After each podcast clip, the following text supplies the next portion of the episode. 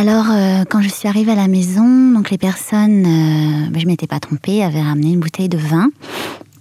Je m'appelle Nawel, j'ai 27 ans, je suis française et musulmane. C'est les personnes qui, je fais pas une généralité, hein, c'est les personnes qui connaissent pas trop ma religion et qui ne conçoivent pas euh, de se priver.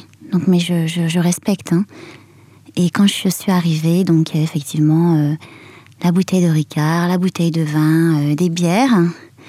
Et ça m'a pas dérangé, donc je leur ai expliqué, je leur ai dit que euh, dans une autre maison euh, où vivaient des musulmans, euh, les personnes ne les auraient pas laissés rentrer avec cette bouteille de vin. Donc je faisais vraiment des concessions parce que j'étais ouverte à ça, qu'il n'y avait pas de problème. Et ils m'ont dit en contrepartie que, que eux faisaient des concessions dans le sens où euh, qu'ils allaient boire donc le vin qu'à l'apéro et qu'à dîner il n'y aurait pas de bouteille à table. Et euh, j'ai été euh, un peu blessée par le, le comportement de mon compagnon. Donc, euh, il s'est avéré qu'il ne connaissait pas du tout euh, le ramadan, qu'il en avait entendu parler, mais qu'il ne savait pas du tout ce que ça représentait pour moi. Et les interdits aussi, hein, il faut le dire. hein. Et parce que c'est quelqu'un de complètement athée.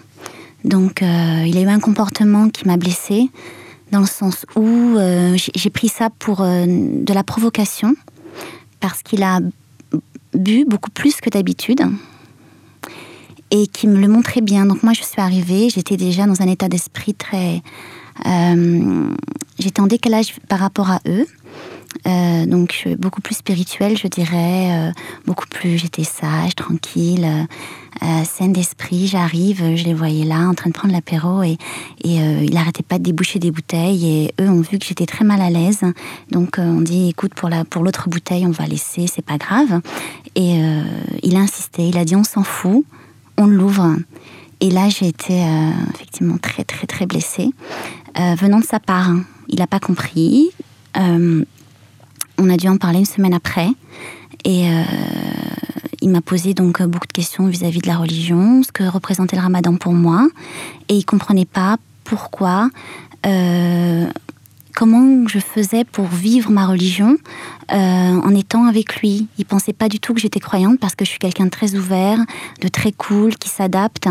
Euh, dans la vie de tous les jours, je dirais, je suis très assez émancipée. Euh, j'ai un côté, euh, ben, je, me sens française, euh, c'est vrai, il faut le dire.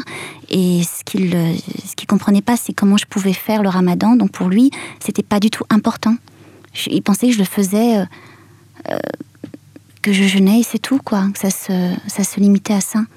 Et pas du tout. Donc il a compris l'importance, ce que ça représentait. Il a regretté. Il a effectivement remarqué qu'il avait manqué de respect. Enfin, c'est ce qu'il a ressenti. Et qu'il n'ait pas pris de recul par rapport à ça. Et que euh, c'était une sorte de provocation et je l'ai très très mal vécu. Parce que c'est quelqu'un avec qui je vis. Et euh, je me suis pas du tout sentie comprise.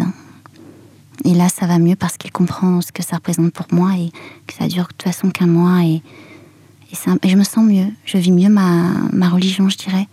Parce qu'il, même s'il n'est pas du tout euh, croyant, il sait quelle importance ça a pour moi et quel équilibre ça peut m'apporter. Et je me sens mieux. Voilà. Arte Radio.